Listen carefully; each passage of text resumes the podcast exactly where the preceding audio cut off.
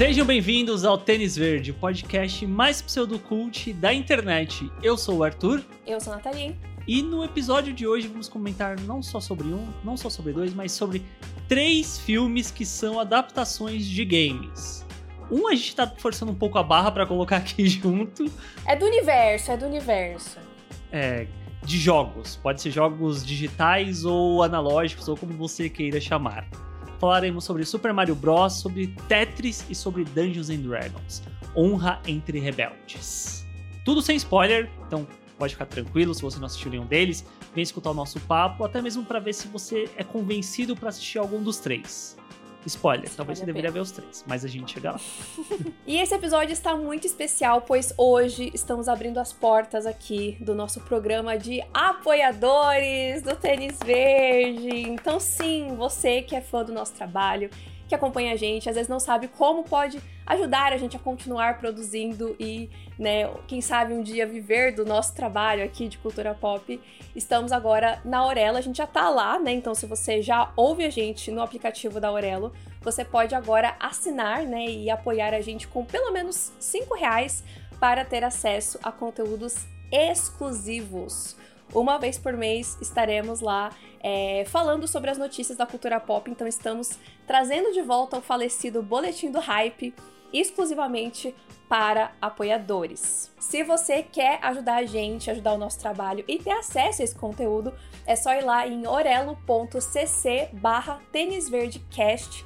O link está na descrição também aqui do episódio que você está ouvindo ou assistindo a gente no YouTube. Caso você queira apoiar com mais de 5 reais, será muito bem-vindo o seu apoio, mas por enquanto a única recompensa que a gente tem é realmente esse episódio que vai sair todo final de mês, então você já pode ir assinando a partir de agora.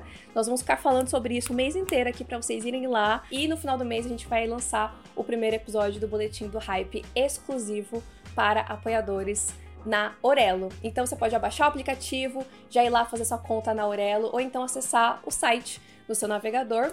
E vamos ficar muito felizes com o apoio de vocês. Isso vai ser bastante importante para o nosso trabalho daqui para frente. E se vocês quiserem dar é, dicas pra gente, né, feedback sobre recompensas que vocês gostariam no futuro, é só mandar mensagem pra gente nas nossas redes sociais, arroba tênisverdecast. E é isso, estamos muito animados! Uh, boletim do Hype Premium. Premium!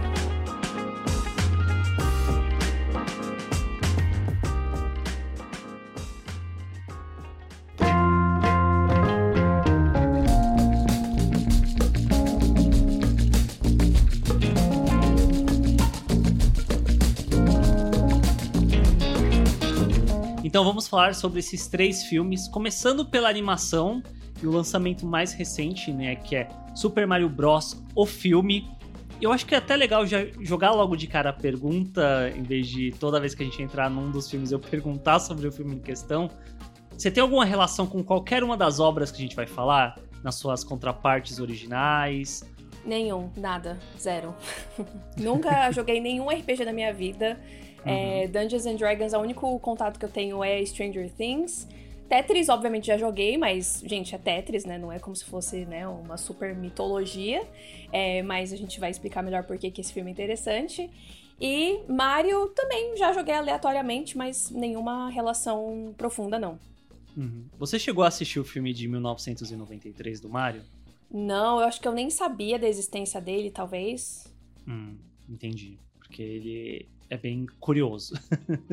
ele Eu é imagino. É totalmente. Ele não tem nada a ver com jogos, sabe? Ele meio que foi o primeiro jogo que ganhou uma adaptação, foi o primeiro filme adaptando um jogo, e aí falam muito sobre que ele foi o filme que iniciou a maldição das adaptações de games, que nunca acertavam e tal. E foi algo tão. Qual a palavra que eu posso usar? Não é disruptivo a palavra que eu quero, mas foi tão traumático pra Nintendo que eles passaram 30 anos sem fazer nenhuma outra adaptação, sem liberar, sabe? Por, por exemplo, teve o Donkey Kong no Detona Ralph. O Donkey Kong não, desculpa, o, o Bowser e tal. Só que, ah, pega esse personagem aqui, bota nessa participação, tanto que era um super big deal quando isso aconteceu. Mas aí levou-se 30 anos para de fato a gente ter a Nintendo tentando novamente com o filme do Mario. Agora em 2023, que é uma animação da Illumination, e se você conhece as animações da Illumination, provavelmente você sabe mais ou menos o que o Mario vai te entregar. Inclusive, quando eu fui assistir com a Nath, eu comentei sobre isso. Ah, se você viu meu malvado favorito, se você viu Minions o, e outros filmes dele, é uma estrutura muito igualzinha. Independente de ter os personagens do Mario ou não, pro público principal que eles estão querendo alcançar, sabe? É, eu acho que a informação mais relevante disso é o público. Tipo, uhum. por mais que a Nintendo esteja aí há muitos anos e é, as pessoas que cresceram jogando Mario não são crianças, o filme é, sem sombra de dúvidas, para criança. Porque a, a, trama meio que acompanha ali o Mario e o Luigi, que são irmãos encanadores no Brooklyn. E aí um dia acontece uma treta, eles tentam arrumar, só que acabam caindo em um outro mundo. O Luigi se separa do Mario e o Mario cai no reino dos cogumelos, onde ele tem que lutar para encontrar o irmão, enquanto tenta que ajudar a princesa Peach, que é a princesa ali do reino dos cogumelos, a enfrentar ou tentar parar a ameaça do Bowser, que é o grande vilão do filme.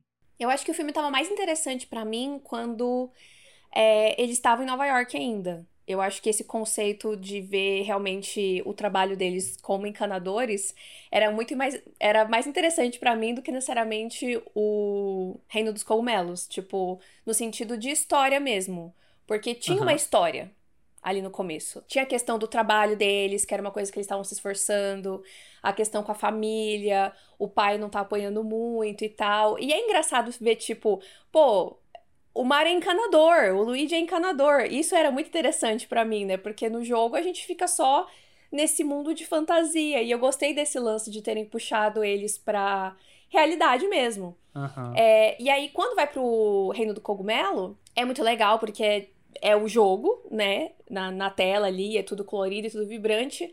Mas eu acho que a história vai ficando fraca a partir daí, porque é só, tipo, luzes e coisas e olha esse bonequinho, olha esse bonequinho, olha essa referência, olha essa referência, pula, pula, pula, corre, corre, corre. Até bati no microfone. E aí, então eu, eu fiquei com esse sentimento, assim, no começo eu tava achando mais interessante do que depois. Eu concordo, porque eu saí do filme, a primeira vez que eu vi, spoiler, eu já vi mais de uma vez, é, amando o filme, sabe? E revendo, eu continuo gostando muito dele, mas nas duas vezes a minha sensação é a mesma no sentido de narrativa mesmo.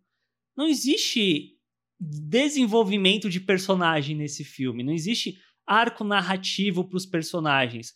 Eu digo principalmente relacionado ao Mario e ao Luigi, sabe? Porque tem muito essa questão inicialmente de colocar eles quanto esses empreendedores agora que tem o próprio negócio e como a família olha isso, tal.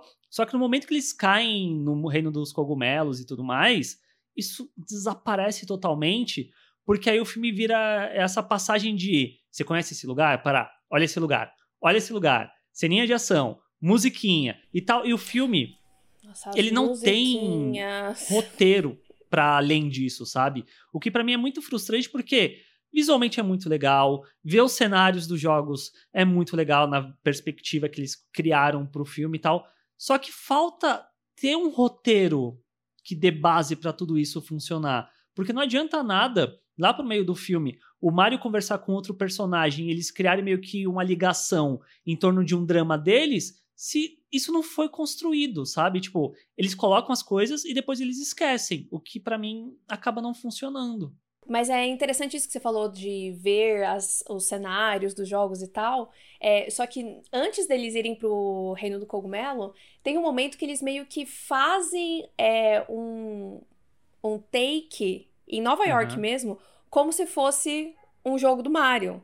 E eu achei Sim. isso muito mais legal. É, esse é o meu ponto. Tipo, eu acho que imaginar esses personagens e essas coisas de uma maneira interessante para a história de um filme é muito mais atrativo para mim do que necessariamente, ah, vamos botar eles correndo de kart aqui, que é uma coisa que você já faz no jogo, sabe? Tipo, não tem um diferencial. E realmente uhum. a história ela é muito assim, tipo é um é, é um, um nada. Narrativo. E tá tudo bem, assim, se eles não eles não se eles não querem, né, fazer uma super história, tá tudo certo. É, só é uma pena para mim, né, uma mulher de 30 anos, assistir o filme e sair de lá meio que tipo, ah, é isso aí. Porque eu acho que diversão por, por diversão, a gente vai falar aqui sobre o Dungeons and Dragons, eu acho que o Dungeons and Dragons ele é super despretensioso, mas ele ainda faz sentido para mim. Tipo, uhum. ele ainda me dá uma história é, consistente o suficiente para toda aquela coisa e a. E a, a os, os poderzinhos é, não ser só um monte de luz na minha cara, entendeu? Como é, como eu sinto que é uma área, tipo, é só uma grande pirotecnia, muito bonita, muito bem feita. Tem várias imagens assim do filme que eu ficava, caramba, isso aqui dá um wallpaper maravilhoso, tal, mas, né, quanto a, a história, ele fica meio esquecível, assim. E eu acho que esse é o ponto, sabe? Eu sei que esse filme tem vários problemas e muitos deles estão relacionados à falta de uma narrativa, no final das contas. Mas, infelizmente, ou felizmente, ou não sei, esse filme me tocou num lugar muito claro, especial, claro. sabe? Eu acho que fica muito difícil desvencilhar uma coisa da outra. Sim, eu tenho total ciência dos problemas que o filme tem. Eu continuo amando o filme, independente dos problemas que ele tem relacionado ao roteiro, que é uma das coisas que mais me pega quando eu vou ver filme, sabe? De, putz, esse roteiro não tá bom, esse roteiro isso, esse roteiro aquilo. O do Mario é esse filme que eu, eu qualquer outro contexto eu ficaria, putz, eu nem gosto tanto desse filme por culpa do roteiro. Só que eu acho que o fator nostalgia, de eu ter crescido com esses jogos e tal, tanto que eu conversei com a Nath e falei, para mim a sensação de ver o Mario deve ser semelhante para quem cresceu com os filmes da Disney, cresceu com as HQs da Marvel e ver tudo isso sendo adaptado, sabe? E você vê aquilo e você ficar encantado tal. Caiu num lugar muito parecido para mim. Só que ao mesmo tempo, eu tenho um certo senso crítico de, por exemplo, a cena do, do kart deles da Rainbow Road, por mais legal que seja, eu acho uma merda. Porque não serve para nada. Tipo, certo. ah, estamos aqui, aí vem o Bowser e, ah, porque na verdade não. Se você tira essa cena, não faz diferença nenhuma pra história, sabe? No final das contas. 100% entendo você gostar do filme e ter ficado feliz com o filme, porque eu acho que é isso, eu acho que eles quiseram fazer um filme para criança que não precisa entender história nenhuma e para quem é fã dos jogos que vai ficar feliz. Eles não se preocuparam com a terceira parte que é o público Todo que não jogou, o público que não é criança. E eu acho que é esse que é o problema do filme. Ele não se preocupar, tipo, em não é, ele se escora 100% na nostalgia.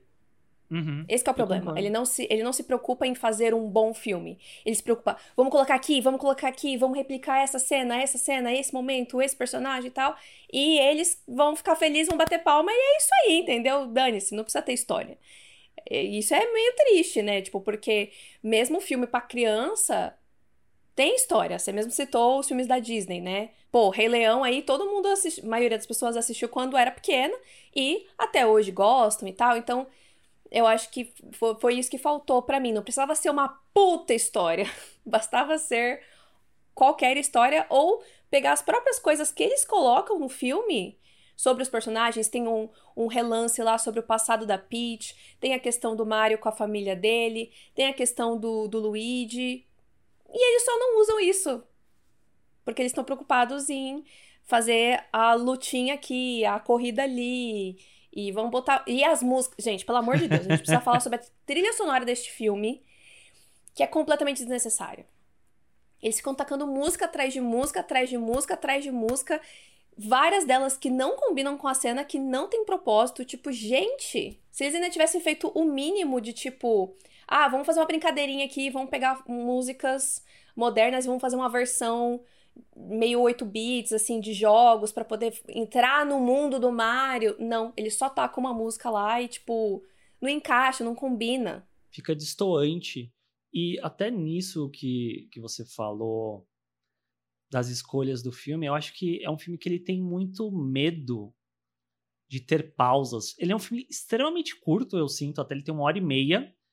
E ele parece que não quer parar para não perder Frenético. a atenção tipo, do público mais infantil.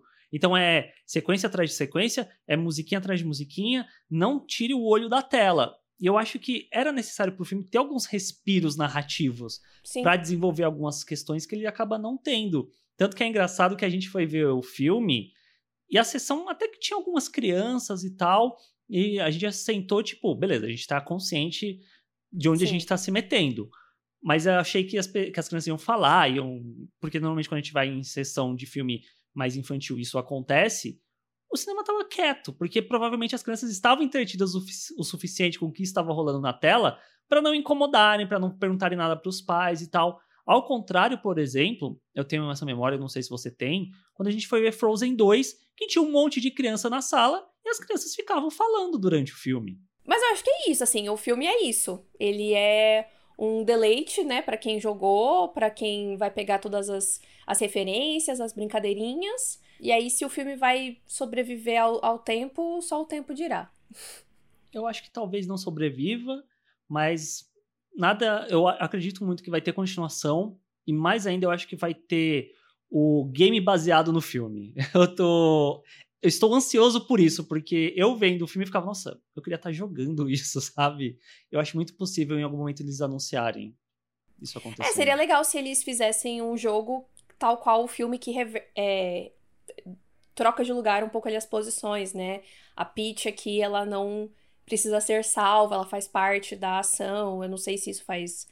É, se isso tá muito dentro do que os jogos são hoje em dia. Eu acho que tá mais sim. Até mesmo tem um jogo, acho que é o Super Mario World 2, que você podia controlar o Mario, o Luigi, a Peach e o Toad. Você escolhia qual você queria usar, ah, tá? cada um tinha. Tanto que a partezinha lá que ela tá lutando, mostrando lá o caminho pro Mario, e ela usa a saia pra flutuar, uhum. é muito do, desse jogo, sabe? Então. Entendi. Ah, então, então sei lá o que eles, que, que eles vão fazer. Porque eu pensava que eles estavam sendo super revolucionários no, no filme, mas agora eu já descobri que não, então deixa quieto. Mas é isso, eu acho que se você é muito fã da Nintendo, assista o filme. Se você não é tão fã assim, eu acho que. Assista também. é, eu já não, não recomendo tão fortemente assim. Acho que dá pra esperar pra ver em casa.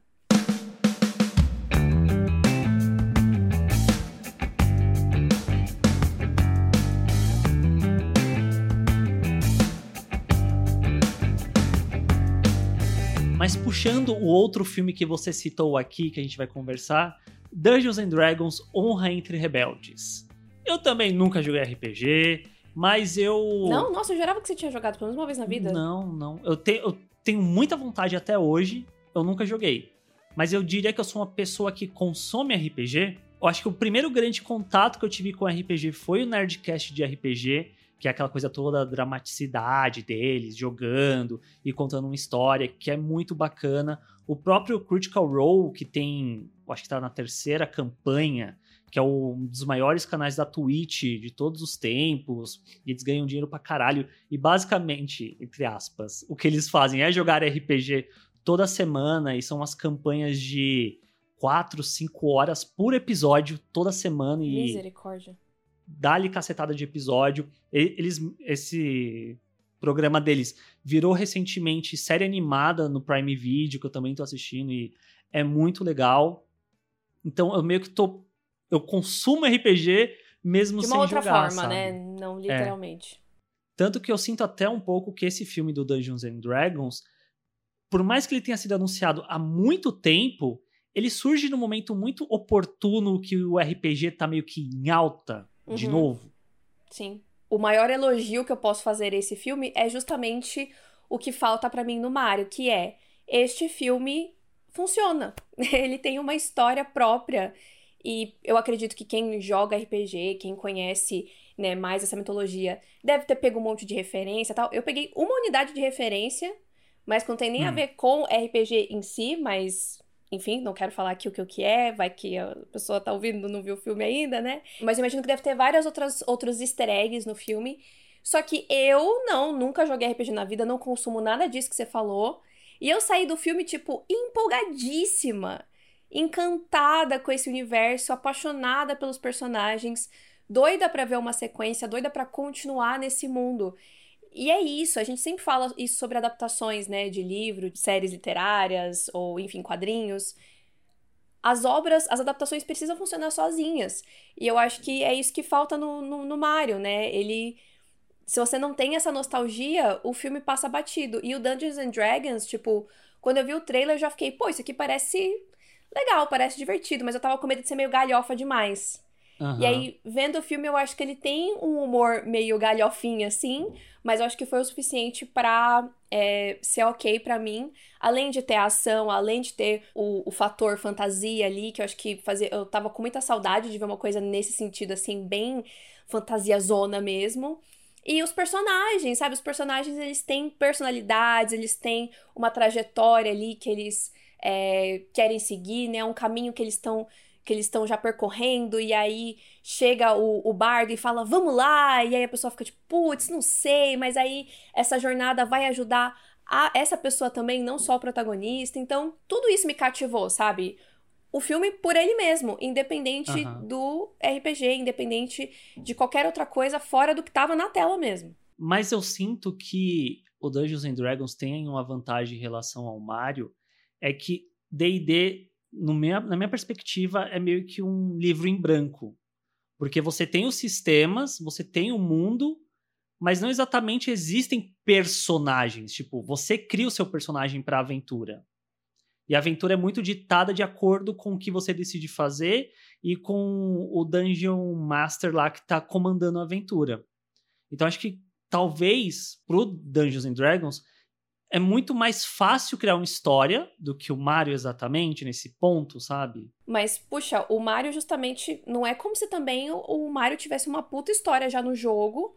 E nossa, como que vamos transpor isso pra tela? Tipo, não, eles poderiam justamente é, para mim é uma folha em branco também. Tanto que toda essa parte deles na antes de ir pro Reino Cogumelo é várias lacunas preenchidas que não tem no jogo. Era só eles fazerem mais disso, entendeu? Não é como se o Dungeons and Dragons também fosse, nossa, o filme mais profundo do mundo, de jeito maneira. Eu acho que eles só estão de degrauzinho acima do Mario, porque para mim eu, eu, acho que eu saí falando também que me incomodou muito os personagens não terem desenvolvimento, sabe?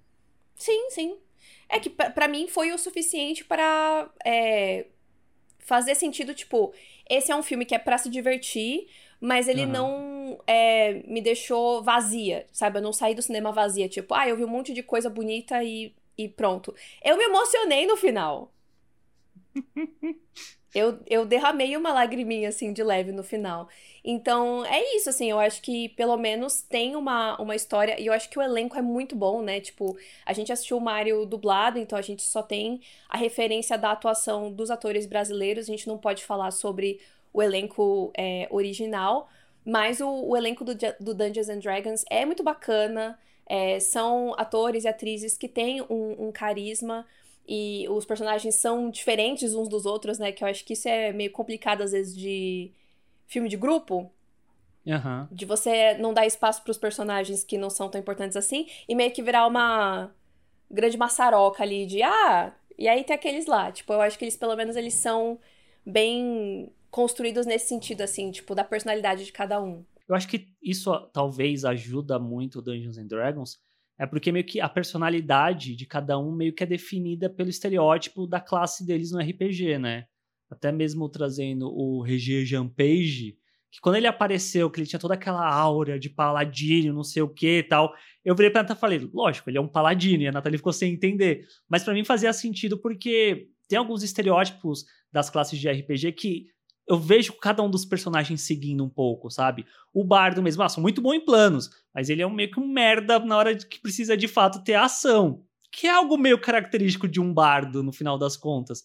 Então, assim como a Roga, que é uma bárbara, que ela sabe lutar muito bem, bárbaros dentro do RPG lutam pra caramba, eles meio que são a linha de frente. Então, essas coisas vão definindo cada um dos personagens. E até puxando um pouco essa questão que você falou da comédia, os diretores são os mesmos de A Noite do Jogo, que é uma outra comédia que também envolve bagulho ali de jogo tal, meio escape room que dá errado, que eu adoro aquele filme, eu acho ele extremamente hilário, que foi uma coisa que eu confesso que eu fiquei um pouco decepcionado com Honra entre Rebeldes, porque eu queria mais daquele humor do A Noite do Jogo, e eu sinto que em muitos momentos, por mais que seja um filme mega despretensioso, ele nunca vai fundo nessa comédia inusitada, sabe? Que te pega desprevenido. Tem alguns pontos que parece que ele nunca vai tão fundo na piada quanto eles poderiam. É que eu não sou uma pessoa muito da comédia. Uhum. Então, foi isso que eu falei. Eu achava que ele ia ser muito mais galhofa. E eu acho que foi na, na medida ali. Tipo, é um filme engraçado, mas que não deixou de ser um filme de fantasia e um filme de ação e de ter ali uma coisinha meio um draminha bem de leve, mas que foi o suficiente para amarrar as coisas para mim. Então, para mim foi, foi ok, assim, as piadas que, que tiveram. Uhum. É porque eu acho que, por exemplo, tem uma parte no cemitério que para mim é a cena mais legal do filme. E eu queria que fosse mais daquilo. Tem muitos momentos que eu acho que é justamente esse o ponto do filme não abraçar tanto essa comédia escancarada quanto ele poderia. É, eu acho que se ele vir a ter uma sequência, para mim, teoricamente, teria mais espaço para isso, porque, tipo, já vai estar tá tudo pré-estabelecido, né, os personagens, e aí tem espaço para realmente, tipo, ter mais é, interações nesse sentido, às vezes, porque, uhum. querendo ou não, né, o filme ele tem duas horas e pouquinho, é, tem que ir colocando os personagens, tem que explicar. Cada, cada introdução de personagem tem a cena, que aí mostra qual que é a função daquele personagem, qual que é o poder dele e tal. Então eu acho que o filme perde muito tempo, entre aspas, que eu não acho que é perda de tempo, eu acho que é importante para a história, para né, introduzir os personagens, mas ele acaba usando muito do tempo dele justamente com essa questão da mitologia e de inserir as informações. E aí talvez tenha sobrado pouco tempo pra piada. Porque imagino que eles uhum. devem ter filmado até mais coisa e que acabou tiveram que cortar, que não entraram no, no filme. E eu gosto de pensar que numa sequência eles não precisariam se preocupar tanto com ai meu Deus, será que vai dar certo? Não, a gente precisa explicar, as pessoas precisam entender o que é cada coisa, e aí já ir mais pra, pra diversão mesmo, né? Pra se divertir mais escrevendo o roteiro, quem sabe, né? Eu, eu concordo. Eu acho Chutando que aqui. tanto. Eu acho que tanto o DD quanto o Mario são filmes que prometem sequências muito melhores do que os primeiros lançados, sabe? Eu sinto isso com D&D de é um bom filme, mas a sequência pode ser ainda melhor do que o esse que foi lançado, por conta que é isso da base já tá feita, então vamos melhorar os pontos que estão meio não tão bem desenvolvidos. E o Mario é isso. O visual já tá pronto, os personagens estão prontos, não sei o quê vamos escrever uma história agora, sabe? É. Eu acho que tem, tem esse lado também. Mas eu gostei também do Honra entre Rebeldes. É só realmente esses pontos que acabaram me pegando um pouco. Sim. E eu acho muito legal, assim, algumas coisas do, do elenco, né? Eu acho que é importante a gente frisar aqui a diversidade que existe entre os personagens, porque é muito, pelo menos do meu ponto de vista, é, não é tão comum assim de ver um bárbaro sendo uma bárbara, né? Sendo uma, sendo uma mulher. É, e também colocar o. Eu não sei qual que é a característica do menino que faz magia. É o mago? Ele é o mago, mago. do grupo? O é. mago e o paladino são dois atores negros, né? O Reggae John Page e o Justice Smith. Que, inclusive, foi uma coisa que eu achei muito bonita, né? Que o, o cara que é o herói mesmo, porque o Chris Pine, ele é o protagonista. Mas ele não é exatamente o herói, assim. E o o personagem do Reggae, que é essa figura do herói, e é um cara negro de dread no cabelo, sabe? Tipo, eu acho que isso é uma mensagem subliminar que fica ali que é muito importante. E o Justice Smith, né, sempre fazendo o engraçadinho e tal, mas eu gosto muito dele e eu acho muito legal o personagem dele, da, as inseguranças que ele tem com a magia e como isso vai se desenvolvendo com ao longo do filme. Inclusive vi entrevista dele no TikTok comentando que ele usou bastante de língua de sinais, linguagem de sinais, para fazer os movimentos dos encantamentos uhum. lá dele, que eu achei muito interessante. Ele, assim, você vê qualquer coisa do Justice, ele tá muito feliz, assim, de ter feito esse filme. tipo, ele tá empolgadaço, empolgadaço. Uhum. Teve um, um, outro TikTok que eu vi, que era de uma galera fazendo entrevista no tapete vermelho da Premiere, e o, a, a equipe tava com um dado de 20 lados gigante. Uhum. E tava dando pro pessoal do filme jogar e tal, e ver quem tirava o número mais alto. Na hora que eles falaram, tipo, ah, então, Justice, a gente tem um, um, um dado aqui, ele, ai, ah, vamos, tal, não sei o que. Aí ele jogando tudo empolgado, aí ele tirou acho que 17, aí ele, 17! Tipo, felizíssimo. Ele tá vivendo a melhor vida dele neste momento. É, e eu, eu acho que eu sinto isso vendo o filme, sabe? Tipo, dá pra ver que a galera não tá ali só uhum. batendo ponto e quer receber o salário e ir embora. Tá todo mundo contente com, com o filme. Eu acho isso muito Tá todo Legal mundo de ressaltar na, na esperança de virar uma franquia e continuar na trabalhando. Na esperança de ficar né? zilionário, exatamente. é, a, eu vi um, um, TikTok da Michelle Rodrigues, que é alguém que vai entrevistar ela no tapete vermelho, e a pessoa filma do momento que ela vai na no mercado, pega uma batata e vai andando até dar a batata Eu acho que é o ela. perfil do próprio filme que fez isso. Ah, entendi. Eu não tinha reparado. E ela até fala no final, tipo, ah, quando vocês assistirem o filme, vocês vão saber por que, que me presentearam uma batata, é tão é, simbólico e tal. Mas isso do, do elenco, eu, tá todo mundo muito bem, mas eu acho que tanto o Justice quanto o Chris Pine quanto o próprio Rio Grande, eles não estão fazendo nada de fo muito fora do que eles costumam fazer, sabe? Tipo, eles estão tá se divertindo. Muito na zoninha de conforto. Não, eu concordo super. Não acho que eles estão fazendo trabalhos incríveis, mas eles não estão hum. fazendo de saco cheio, sabe? Sim, sim.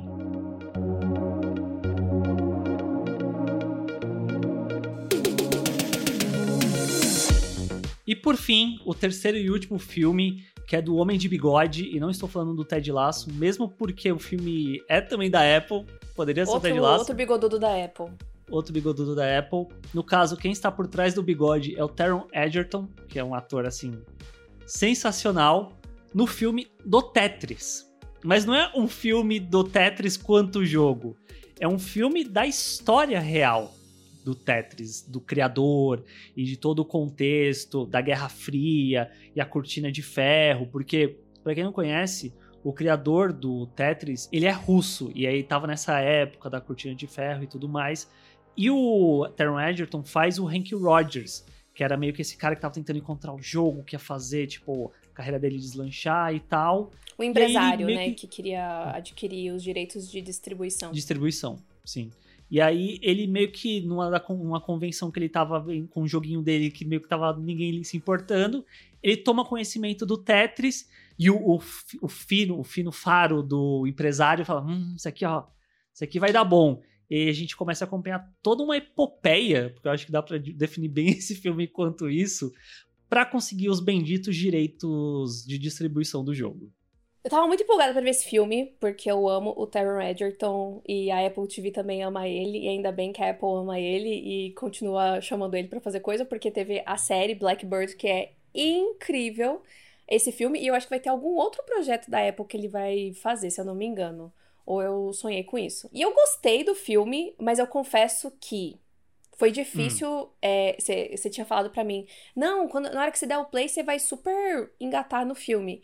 E não foi exatamente para mim. Eu não sei se eu tava num dia meio ruim de atenção. Eu pausei bastante. Eu levei muito tempo para assistir o filme. E não é que eu não tenha gostado, mas depois, quando eu fui tentar pensar no filme, eu percebi que ele não me pegou super, eu acho. Ah, sério? É, eu acho que teve um momento dele que me parecia, parecia que eu tava vendo a mesma coisa repetidas vezes. Uhum. Porque eu acho que tem uma parte do filme, porque, né, o, o Hank, ele mora no Japão, na verdade, com a família dele. E ele fica nessa, nessa ponte aérea aí para fazer o. Não, e depois tem até um momento que ele vai pros Estados Unidos também, né? Pro negócio da, do contrato com a Nintendo. Então é ele tá ele sempre. Vai, no filme ele vai, pro, ele vai pra Rússia, se não me engano, duas vezes só. Ele não fica indo e vindo. Então, mas a sensação que eu tive do, do filme é que ele não parava, sabe? Tipo, num, num mau sentido. Aham. Uhum. Chegou uma parte dele que me pareceu meio repetitiva, assim, meio cansativa, eu acho, que é a palavra Entendi. que eu tô procurando. É, eu não senti isso. Foi o que eu falei. Da hora que eu dei o play ali, que quando começa até esse lance dele, ah, nossa, com quem tá o direito disso? vou para tal lugar falar com a pessoa. Ah, é, mas aí eu agora preciso da Nintendo apoiando, então vou falar aqui com o pessoal da Nintendo.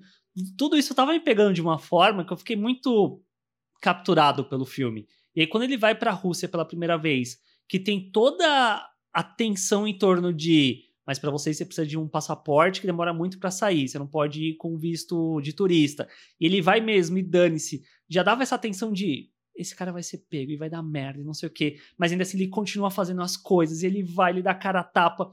Isso tudo me pegou de uma forma muito grande, sabe? Porque parecia basicamente um thriller que eu tava acompanhando. Sabe o que eu acho que é o problema desse filme? É a gente saber o final. Eu não a gente diria que isso é um problema. A gente sabe de uma forma que vai dar tudo certo. E eu acho que tirou um pouco do dessa tensão para mim. Eu acho que o, tem só uma, um momento que eu fiquei tensa, que nem envolvia o, o Hank em si, mas a família dele. Ali uhum. eu fiquei apreensiva de que talvez as coisas pudessem ir por um caminho bem bem intenso, e como eu não né, li sobre a história, eu tava realmente pelo filme. É, mas de resto, eu tava tipo, ah, vai dar tudo certo no final, gente, tá tudo, tá tudo certo. É, ele é um filme muito interessante, né? Porque, enfim, é, é uma coisa interessante esse lance dos, dos direitos e como a União Soviética funcionava e, e como eles estão. É, tá todo mundo tem não só o Hank tá interessado no jogo, né? Tem outras pessoas também interessadas no, no jogo e como tá um tentando buscar uma uma falha ali no contrato para poder conseguir uhum. isso e aquilo e o direito assim acessado. Tudo isso é super interessante. É, então eu definitivamente não achei um filme ruim de forma nenhuma. Sim. Só que eu, eu acho que eu. Não sei se eu coloquei muita expectativa. E uhum. aí acabou que depois eu fiquei tipo, ah, então tá bom. Sabe? Fiquei com essa sensação depois, quando eu ficava tentando pensar no filme, nada me chamava muito atenção, assim e tal. O que me deixou que um pouco, pena, um pouco triste. Que, tipo, tudo isso que você falou eu gosto. Eu gosto muito também como.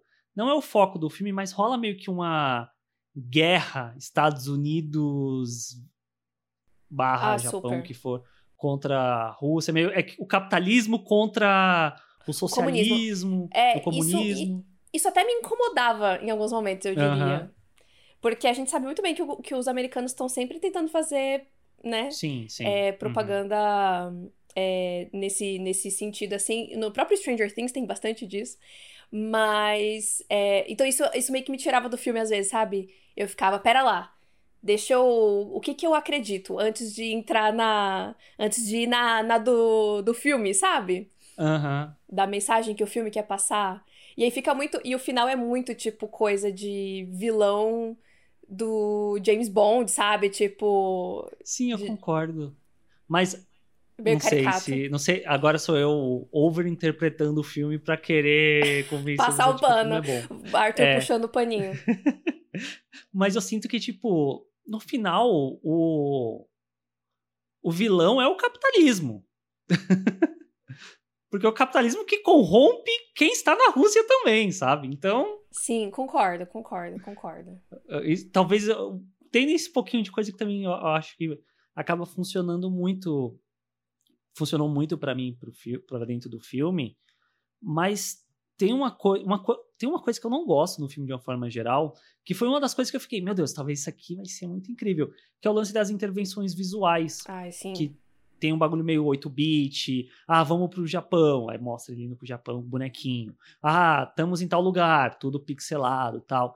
E eu até cheguei a ler entrevista que falava que isso ia ajudar a contar a história, não sei o quê. Que foi ideia, inclusive, do próprio Taron Egerton, só que assim, não faz diferença ter isso pro filme, sabe? É só um floreio visual que não acrescenta em nada pra narrativa.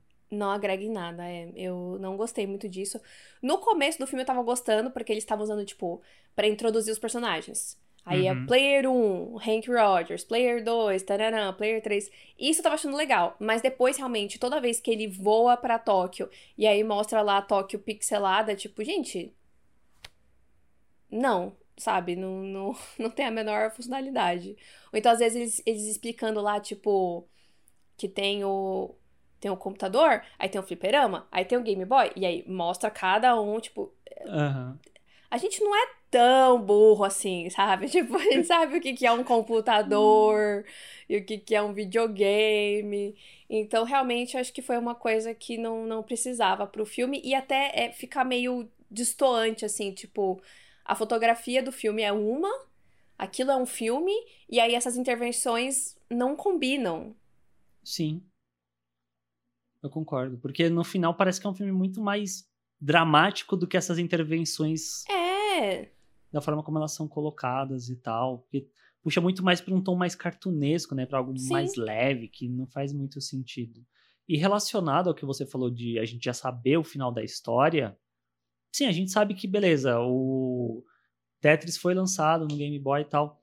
Mas para mim, pelo menos, não foi um problema saber para onde a história ia, qual era o final dela, porque eu acho que a experiência de ser levado para entender tudo o que aconteceu, e talvez eles estejam exagerando um pouco ali num certo nível também, tal, é. para efeitos dramáticos da narrativa, mas era muito legal.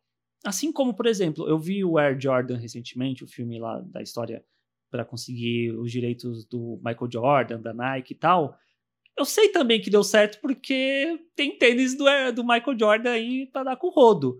Só que também é legal você acompanhar os meandros por trás disso, né? Sim, eu não quis dizer que toda a história que a gente sabe o final não funciona. Eu mesma vejo várias histórias de true crime que eu já sei o que aconteceu, já sei o caso. Eu 100% concordo que a jornada é muito mais importante do que o final. É que para mim, neste filme em específico, não é, me capturou tanto nesse sentido, sabe? Porque eu acho que ele ficava tão nesse pá, pá, pá, pá, pá, pá, pá, pá, pá, pá, bate pra cá, vai pra lá, vai pra lá, pra lá, que eu ficava, ai, ah, gente, só resolve isso logo, sabe? Eu já sei que vai dar tudo certo, então vamos pro, pro, pra resolução, sabe? Mas assim, o Taron é incrível, o ator que faz o Alexei, que é o, o cara que inventou o Tetris, é muito bom também. Eu achei muito foda o fato de que todo mundo que é russo no filme são atores russos, quem é japonês é japonês, é, eu achei isso super importante. É, tanto que o cara que faz o Alexei, ele me lembrava alguém. E eu jurava que era algum ator americano loiro qualquer fazendo sotaque russo. e aí eu fui olhar no MDB e não, tipo, ele tem um monte de, de, de filme, série, enfim, vários projetos que não são uhum. americanos. Eu falei, olha, caramba, ele realmente. Eles foram realmente buscar atores é, russos. Eu achei isso muito legal do filme.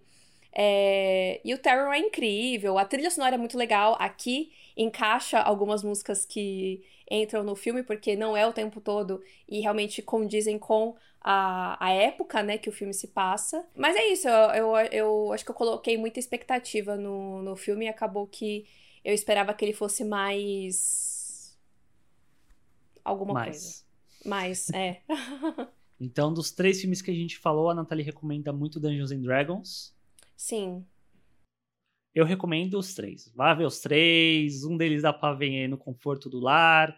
O outro dá pra ver no cinema. O terceiro você pode esperar ou não para ver no cinema ou ver em casa. Mas acho que são três filmes que eu gostei e eu recomendo os três. É, eu. Mas eu, eu não. Eu acho que o único que eu realmente não recomendo é o Mario. Uhum. Mas o, o Tetris eu, eu, eu recomendo sim. Eu acho que é uma história bem interessante. E eu acho que o que é legal desse episódio é que a gente tem vertentes muito diferentes do desse universo dos games, né? O Tetris ele vai contar os bastidores e a origem de um jogo que é extremamente popular, né, que todo mundo conhece. O Dungeons and Dragons é uma adaptação de um RPG que, como você mesmo falou, não é exatamente uma adaptação literal, mas é um, um universo que tem infinitas possibilidades, né? E o Mario que é uma animação, né? Não é live action como Dungeons and Dragons. E é muito popular, mas também não tinha tanta história. E acabou que eles também não deram muita história. E aí acabou indo para um, uma coisa mais infantil, né? Então é interessante como os jogos estão chegando num ponto que está expandindo, né?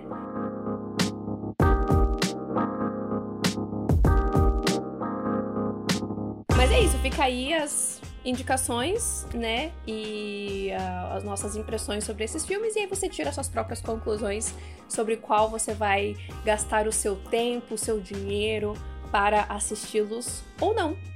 E é isso, espero que vocês tenham gostado desse episódio. Se você gostou e quer apoiar o nosso trabalho, não esqueça de ir aqui no link da descrição orelo.cc barra para ser um apoiador deste podcast e ter acesso a conteúdos exclusivos todo mês com a gente fofocando e dando as nossas opiniões sobre as notícias da cultura pop. E segue a gente também nas redes sociais, tá tudo linkado aqui na descrição também, arroba tênisverdecast, arroba natfanatic, arroba. E estaremos de volta semana que vem com mais um episódio. Tchau! É isso. Tchau, gente.